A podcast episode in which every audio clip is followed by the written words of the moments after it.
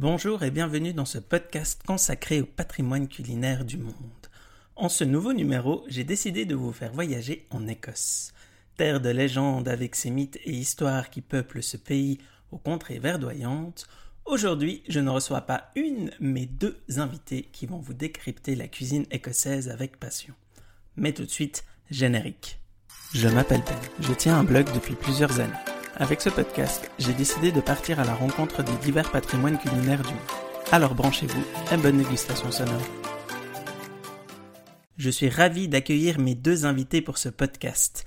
Alors, nous avons d'un côté Sarah et de l'autre Aurélie, et toutes les deux vous êtes des expatriés qui non seulement vouent une véritable passion pour l'Écosse, mais aussi pour sa cuisine. Alors, ma première question peut être un peu générale, mais que nous allons décortiquer ensemble. Que mange-t-on en Écosse et quelles sont les spécialités culinaires de ce pays? Alors en Écosse, en fait, euh, on mange euh, beaucoup de choses. Euh, effectivement, bah, la spécialité culinaire que tout le monde pense, c'est le haggis. mais il n'y a pas que ça. hein. Il y a beaucoup de plats, beaucoup de bonnes soupes, beaucoup de, hum, par exemple, je pense à la Cullen Skink ou le coq eliki. Euh, donc la Cullen Skink, soupe de poisson, coq eliki, soupe de poulet. Euh, il y a aussi euh, pas mal de stew, donc des ragoûts. Euh, par exemple, le, le stovies qui se fait avec les restes de viande euh, du rôti du dimanche. Et puis, il y a aussi beaucoup, euh, je trouve qu'en Écosse, il y a beaucoup de recettes de gâteaux euh, et beaucoup de recettes de pain aussi.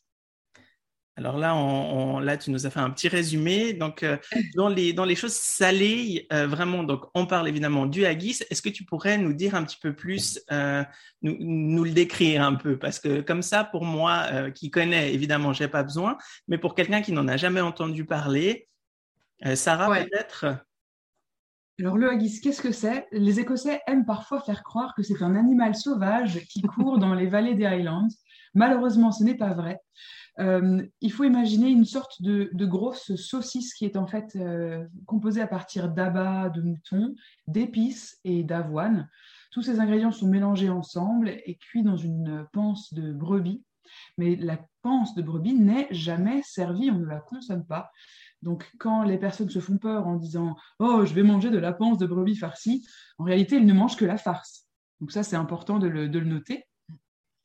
Euh, ce haggis, en fait, il s'achète en boucherie ou en supermarché. Personne en Écosse, sauf les personnes qui sont vraiment euh, très douées et qui, ont peut-être aussi des, compétences en boucherie, peuvent les réaliser eux-mêmes, hein, ces haggis, parce que c'est- c'est très difficile. Donc on l'achète tout fait, comme on peut aller acheter euh, de la saucisse ou du boudin. En général, on ne fait pas son boudin tout seul à la maison non plus. Peut-être que toi, euh, Benoît, tu le fais, mais moi, je t'avoue que ça ne m'est jamais arrivé. Non, alors effectivement, je, je ne pense pas non plus. D'ailleurs, en fait, je ne mange pas de viande, alors euh, c'est vrai que du coup, je, je le regarde de loin, mais j'ai appris que aujourd'hui, il existe même des versions végétariennes du, du haggis. Oui, Euh, J'imagine que c'est très bon quand même.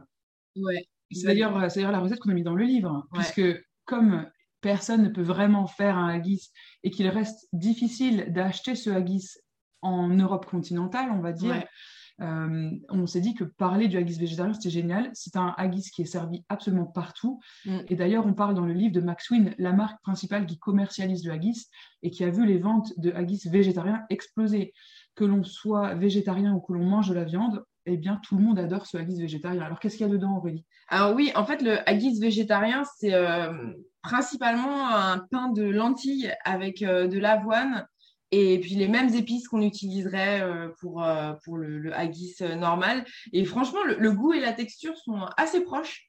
Et, et comme l'a dit Sarah, maintenant, dans tous les pubs, il y a toujours version haggis normale et version végétarienne. Et, et c'est pas que les végétariens qui en consomment, c'est vraiment c'est quelque chose qui est dans, rentré dans les mœurs. Et euh, d'ailleurs, que ce soit végétarien ou à base de viande, Oui. le haggis en général, il est servi avec deux. Oui, avec des nips et de tatis. Donc, c'est la purée de pommes de terre et la purée de rutabaga. Ah oui. C'est le trio, la sainte trinité du haggis. En tout cas, moi, ça me donne envie, ça me fait faim. J'avais vu le haggis traditionnel au loin. Je tenterai évidemment le, le végétarien avec votre Oui. livre. D'ailleurs, vous, vous énumérez un, un- un livre. Vous venez de sortir un livre de cuisine euh, écossaise, le premier en français. Euh, bravo, euh, mesdemoiselles. Donc, on continue ce chemin culinaire. Donc là, on était sur un plat traditionnel euh, plutôt salé. Euh, Qu'est-ce qu'on mange au niveau du sucré? Le, roi des desserts en Écosse, c'est le, le C'est un dessert qui s'apparente un peu aux entremets, qui est servi souvent en verrine ou dans un saladier en verre parce que c'est très joli. Il y a des, il y a des couches différentes de couleurs. Et donc, on utilise euh, des framboises ou n'importe quel autre fruit de saison, mais c'est vrai qu'en général, c'est vraiment les framboises qui sont concassées un peu euh, avec un peu de sucre. Ensuite, on met euh, une couche, donc c'est de la crème fouettée qui est un petit peu, un tout petit peu sucré avec de la, du whisky et on mélange tout ça. Donc cette crème fouettée, on la mélange avec de l'avoine qu'il faut toaster à la poêle avant pour vraiment faire ressortir les, saveurs euh, noissetées de l'avoine. Donc, couche de framboise, couche de, crème fouettée euh, à l'avoine. Et puis après, on peut euh, saupoudrer encore d'avoine au-dessus. Donc, un, dessert gourmand qui, tient au corps, hein, en tout cas. Moi, ça, me, fait, ça me fait envie. Je, je, testerai. On peut faire une version allégée en mélangeant, en faisant moitié fromage blanc et moitié crème fouettée. Ah pour, euh, pour, pas que ce soit trop, trop, trop intense aussi. Euh, je sais que j'aime bien le servir en dessert quand j'ai des amis. Et puis, version avec le fromage blanc, ça passe euh, tout seul. C'est super bon aussi. Ben, en tout cas, moi, ça me donne faim. On, est toujours sur des mets vraiment qui ont l'air vraiment, qui, qui, tiennent au corps. Est-ce qu'il existe peut-être en Écosse des plats peut-être un peu plus light ou un peu plus légers, quelque chose de, moins gourmand peut-être? Euh, en fait, euh, oui, on a. Alors, en Écosse, il y a beaucoup de, soupes. Et euh, je pensais en particulier donc, à la coqueliki, qui est un bouillon clair de poulet avec des pruneaux et de la, des poireaux. Donc ça, c'est une soupe qui, une soupe qui est vraiment euh, très très légère, qu'on peut servir euh, soit en entrée. En général, on la sert en entrée parce que justement, c'est assez léger, mais on peut la faire en, on peut en faire un repas principal si on rajoute à côté euh, des petits craquelins, des, hot cakes ou, des scones, des tati scones, des, scones de pommes de terre. Donc il y a ça, ou sinon il y a une version, une autre version qui s'appelle le Scotch broth, qui est euh, le bouillon, euh, bouillon écossais. Et donc là, c'est un, mélange de lentilles, euh, pois secs avec de l'avoine et plein de, plein de légumes divers, donc des carottes, des panais, du chou. C'est c'est pas une recette très définie, c'est vraiment faire avec les, légumes de saison, mais il y a toujours un, mélange de, de, de, céréales et de lentilles et de pois. D'accord, donc oui, une soupe un peu melting pot, si on peut dire, avec les produits qu'on a dans l'armoire. Voilà, c'est ça. Et on peut la faire en version végétarienne ou euh, rajouter un petit fond de viande, euh, des lardons pour donner du goût un petit peu, enfin, pour euh, ajuster à ses, besoins. Et moi, j'aime bien la manger végétarienne. Elle est déjà très, très goûteuse. Ça me donne définitivement vraiment faim.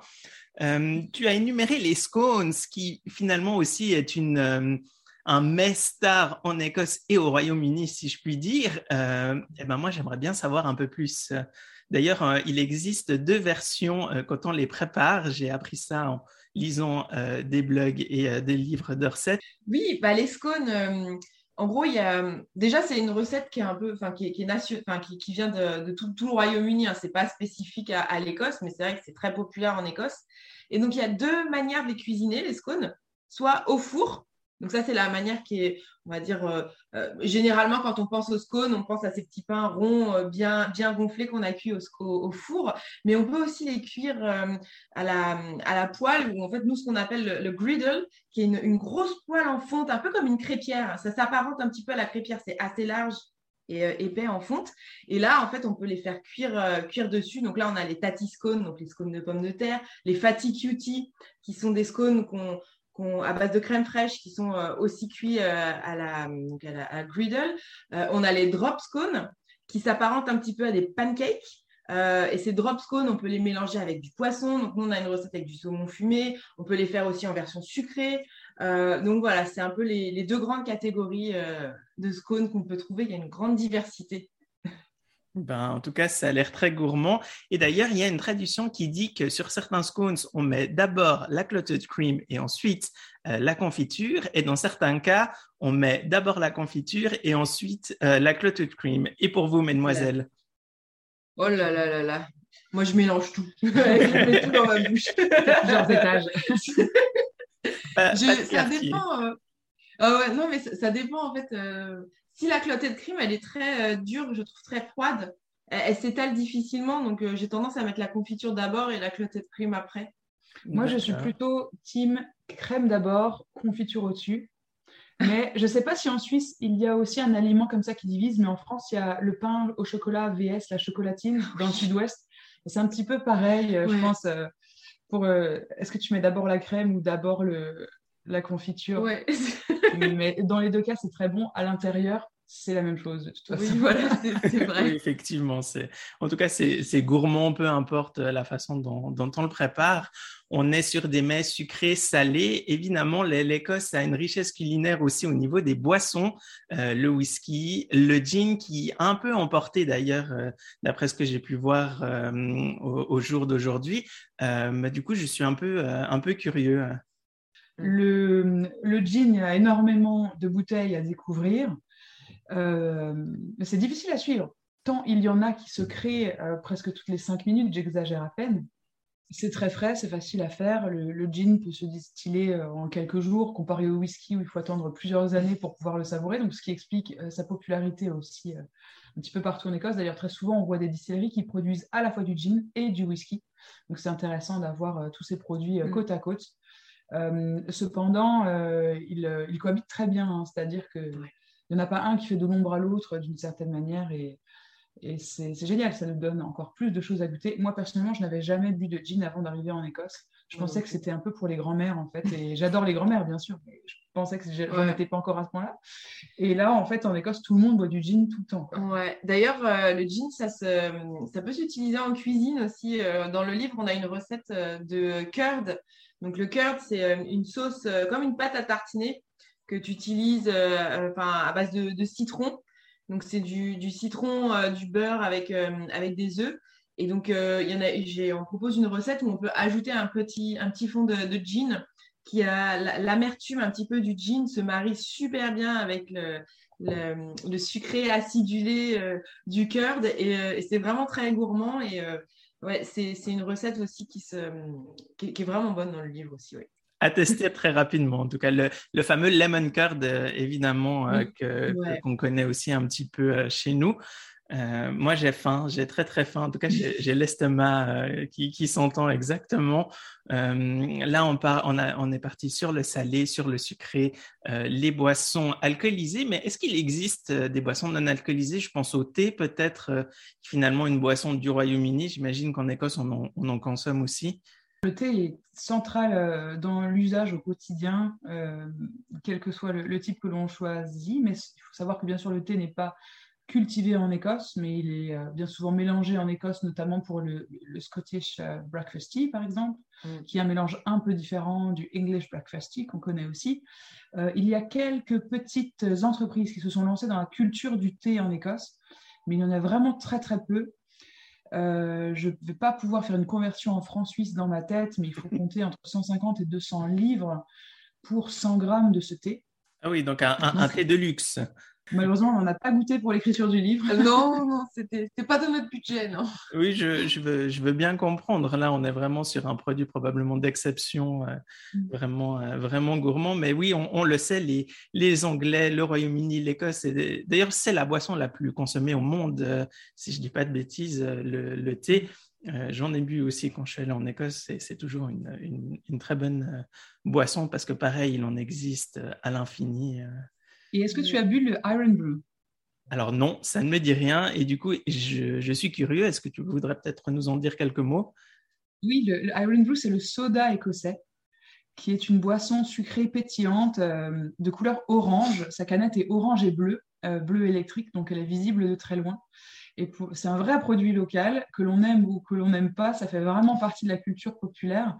Mm. Et on dit souvent que l'Écosse fait partie des pays où Coca-Cola n'est pas le premier soda consommé. Et ce serait donc cette boisson orange Iron Blue. Certains le revendiquent que c'est très bon pour les gueules de bois. Euh, je ne sais pas si on peut confirmer pour l'instant. Voilà, Les expériences sont encore en cours.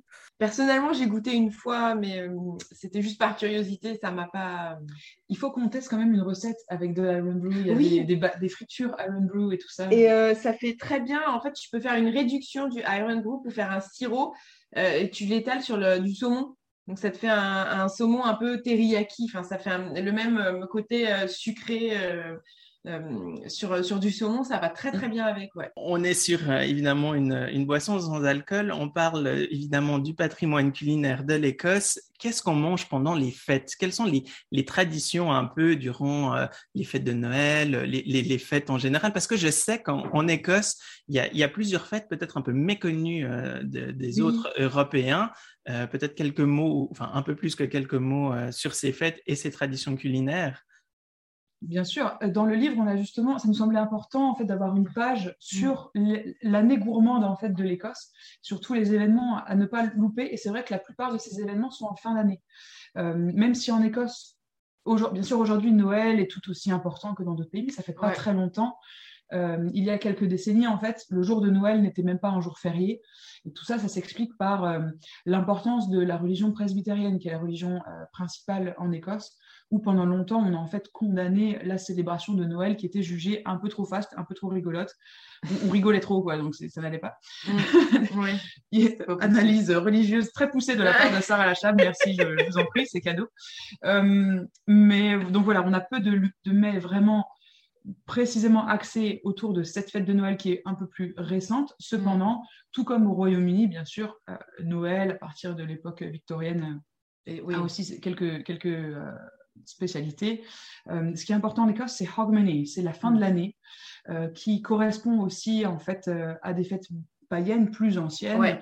Autour de Yule, on a fait récemment une newsletter sur le shortbread de Yule, qui est un shortbread rond en forme de soleil, qui à partir du 21 décembre, les jours commencent à grandir à nouveau. On fait ce shortbread rond pour avoir se rappeler que voilà les accueillir euh, le soleil accueillir le soleil dans nos vies euh, il arrive il revient il est là on peut y croire. Mais sinon, parmi les plats de fête, euh, il y a une recette peut-être du clouty dumpling qui, est intéressante. Le clouty dumpling, c'est le gâteau euh, au torchon qui est bouilli. Euh, y a, et puis, il y a aussi une autre fête qui est importante, c'est la, la Burns Night, mhm. qui a eu lieu il n'y a pas très très longtemps, là, le 25 janvier dernier, où on célèbre le, le poète écossais, le barde écossais Burns. Et donc là, c'est le, le, Burns Supper, où on mange vraiment les, plats traditionnels écossais. Donc en général, on commence avec un coqueliki ou un skin, donc une, soupe. Ensuite, on a le haggis avec les nips and tatties. Et on termine avec, en général, soit un cranacan ou alors un dundee cake. Donc c'est vraiment des, recettes très, très, très écossaises. Euh, là, c'est vraiment la, célébration de, l'Écosse partout dans le monde. Et dans cette version la plus classique, ouais, parce qu'on sort les, grands classiques pour cette occasion. Euh, mm. Mais le point commun peut-être de toutes ces recettes hivernales, c'est vraiment ce côté généreux. Pour moi, l'omniprésence des raisins secs. Oui, alors oui, oui, oui. Euh, D'ailleurs, on, le sent, on le sent. Ça a l'air de la cuisine écossaise, c'est une cuisine généreuse qui se fait pas en cinq minutes d'ailleurs. Hein.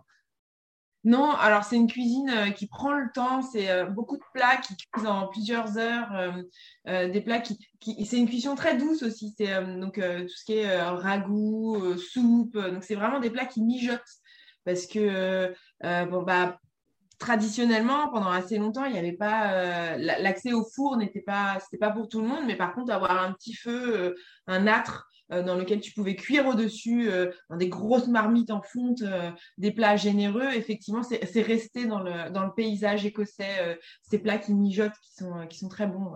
Oui, effectivement, et probablement aussi, si je dis pas de bêtises, parce que le pays est plus au nord et qu'il fait peut-être un peu plus froid. Ouais, c'est vrai que c'est vrai que quand tu as passé euh, toute ta journée en extérieur avec euh, le, fameux petit crachin écossais, euh, eh ben, tu es bien content le soir de rentrer dans ta maison, d'avoir un thé fumant et puis une bonne soupe qui a passé toute l'après-midi à mijoter. C'est plutôt agréable, ça donne chaud au cœur, ça réchauffe bien, ouais. Oui, j'imagine bien. J'ai tout à fait l'image de toi assise devant un feu de cheminée. ça, ça, fait envie et ça donne ça donne envie. On, mmh. parle évidemment euh, à l'instant euh, du patrimoine pendant les fêtes. Est-ce qu'il y aurait d'autres spécialités peut-être méconnues ou, des divers plats ou boissons encore peut-être qu'on n'aurait pas euh, énumérés? On peut parler peut-être rapidement de, de Samhain, qui est donc Halloween de manière plus générique. Et en Écosse, lors de la période de Samhain, en fait, on fait aussi euh, des décorations de citrouilles, mais pas vraiment de citrouilles, on utilise des navets. Donc c'est aussi un moment où ces navets sont à la mode et on les trouve partout et ça donne envie euh, d'en consommer. Donc ça c'est un petit clin d'œil euh, légumes spécial Écosse. Donc si vous venez fin octobre, on va sans doute vous servir du navet à une occasion ou à une autre. Après, pendant l'été, on a un petit peu moins de, de, spécialités ou d'événements, d'événements plus particuliers, ce qui est un petit peu dommage. C'est très centré sur l'hiver au final. Hein, tous ces... Ouais, ouais, ouais c'est vraiment euh, se retrouver euh, pendant la saison sombre euh, et, passer du temps ensemble. Mmh, mmh, je pense mmh. que ça va de pair avec le fait qu'en Écosse, il fait nuit très tôt et ça donne envie de se retrouver avec ses amis, de passer du temps ensemble. Ouais. Oui, effectivement. En tout cas, un patrimoine à nouveau euh, qui fait rêver. Alors, à podcast exceptionnel, aujourd'hui, je ne propose pas d'adresse en Suisse parce que j'ai fait des recherches et j'en ai pas trouvé. Mais si vous deviez énumérer euh, des adresses justement en Écosse, des, coups de cœur gastronomiques au niveau des restaurants, des pâtisseries, euh, des salons de thé, bah, un de nos salons de thé préférés à Édimbourg, c'est celui sur le Royal Mile. Euh, Clarinda Tea Room, pardon. Clarinda. Là, on est tellement branché sur Paris dans notre cerveau que c'est dur de s'y remettre. Clarinda Tea Room, tu vas n'importe quel jour, il y a toujours une infinité de gâteaux. Oui. Euh, fait maison. Tout est fait maison. Ouais, ça c'est important de le dire. C'est pas forcément écossais écossais, mais c'est local et britannique et tout ça. Euh, Sinon, bah oui, on a, en, termes de, grandes tables, on a quelques, quelques étoilés. L'un des, l'un des plus récents, c'est un restaurant de Glasgow. C'est d'ailleurs la première fois que Glasgow a un restaurant étoilé depuis des décennies. Mm. Et il s'appelle Kale Et la, la chef, c'est aussi la première fois qu'on a une femme étoilée en Écosse, euh, s'appelle Lorna McNee. Donc euh, regardez ce qu'elle fait, c'est vraiment super, super intéressant. Euh, on a bien sûr tous les, tous les restaurants, ils ont je ne sais pas si c'était déjà le cas il y a 10 ou 15 ans, mais vraiment là, c'est mettre le produit local à l'honneur, toujours, mm. toujours mentionner que ce sont des moules des Shetland, euh, du saumon des Shetland qui est servi.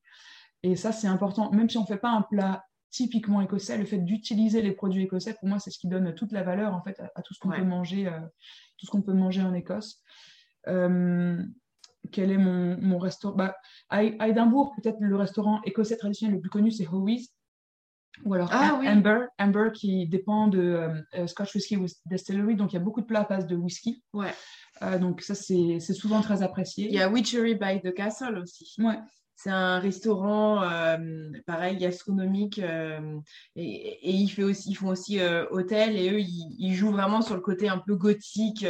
c'est dans un, un, bâtiment médiéval, c'est très décoré, vraiment bon. J'ai eu la chance d'y manger une fois, et c'était délicieux. Euh, une belle carte de vin aussi. et par ailleurs, on a, d'ailleurs, on le montre dans la page dédiée à l'afternoon tea. Il y a Preston Field House, qui est un très beau manoir dans le sud d'Édimbourg, où on mm. peut manger dans le parc. Et donc, nous, on a eu la chance de déguster un afternoon tea, mais inoubliable. On est entouré de pans, mais donc de vrais pans qui se promènent dans le parc. C'est vraiment magnifique. Et puis, c'est un endroit où on aurait probablement, il y a, il y a différentes euh, histoires, mais on a introduit la rhubarbe en fait dans le jardin de, ce manoir. Ouais. Euh, donc c'est aussi un autre fruit qui nous tient beaucoup à cœur. Oui, c'est vrai, on n'en a pas parlé, mais la rhubarbe, euh, c'est un peu le, fruit qui annonce l'arrivée du printemps. En général, quand la, rhubarbe commence à arriver sur les étals, c'est ça sent bon. Ça sent bon. on est proche là, on est proche les gars. Bientôt, on va pouvoir enlever les manteaux et, et profiter de la belle saison de nouveau un, fruit finalement qui, qui, fait envie. Et oui, euh, contrairement à des croyances, il fait beau et il peut faire chaud euh, en Écosse. Euh, j'ai expérimenté ça pendant dix jours. En tout cas, merci beaucoup, mesdemoiselles. de nouveau, un chemin culinaire vraiment gourmand, teinté d'anecdotes. merci beaucoup pour les adresses. Et évidemment, on retrouve votre livre dans les librairies, dans les divers centres commerciaux aux éditions de la Martinière. Euh, je ferai évidemment un petit review euh, en fin de podcast. J'ai à nouveau voyagé. Merci, merci beaucoup. Merci à toi. Euh, merci beaucoup Ben, c'était un plaisir de discuter avec toi. On adore les amoureux de l'Écosse en Suisse. Mm. C'est vraiment un pays où on aimerait beaucoup venir présenter le livre bientôt. Donc si jamais ça se produit, vous êtes les bienvenus. Ce serait génial une séance de dédicace ensuite. Mais oui, et à mon tour, peut-être de vous faire découvrir évidemment le patrimoine culinaire de mon pays. Euh, peut-être un peu moins de scones, mais un peu plus de fromage et de chocolat. Mais en tout cas. Ah oui, oui, oui, moi ça me va ça. en tout cas, encore un grand, euh, grand merci euh, à, à, vous deux. Vous pouvez retrouver Écosse, Avoine, Aguis et Kranakan aux éditions de La Martinière, un livre gourmand tâté d'anecdotes, de recettes faciles qui vous donnera envie de manger écossais un peu plus souvent. Retrouvez le blog de Sarah frenchkilt.com sur les réseaux et euh, voyager avec elle au travers de billets teintés d'anecdotes de voyage, de mise en avant d'un pays extraordinaire. Quant à moi, je vous remercie d'avoir écouté et fait à nouveau ce chemin avec moi. À bientôt pour un nouveau podcast culinaire.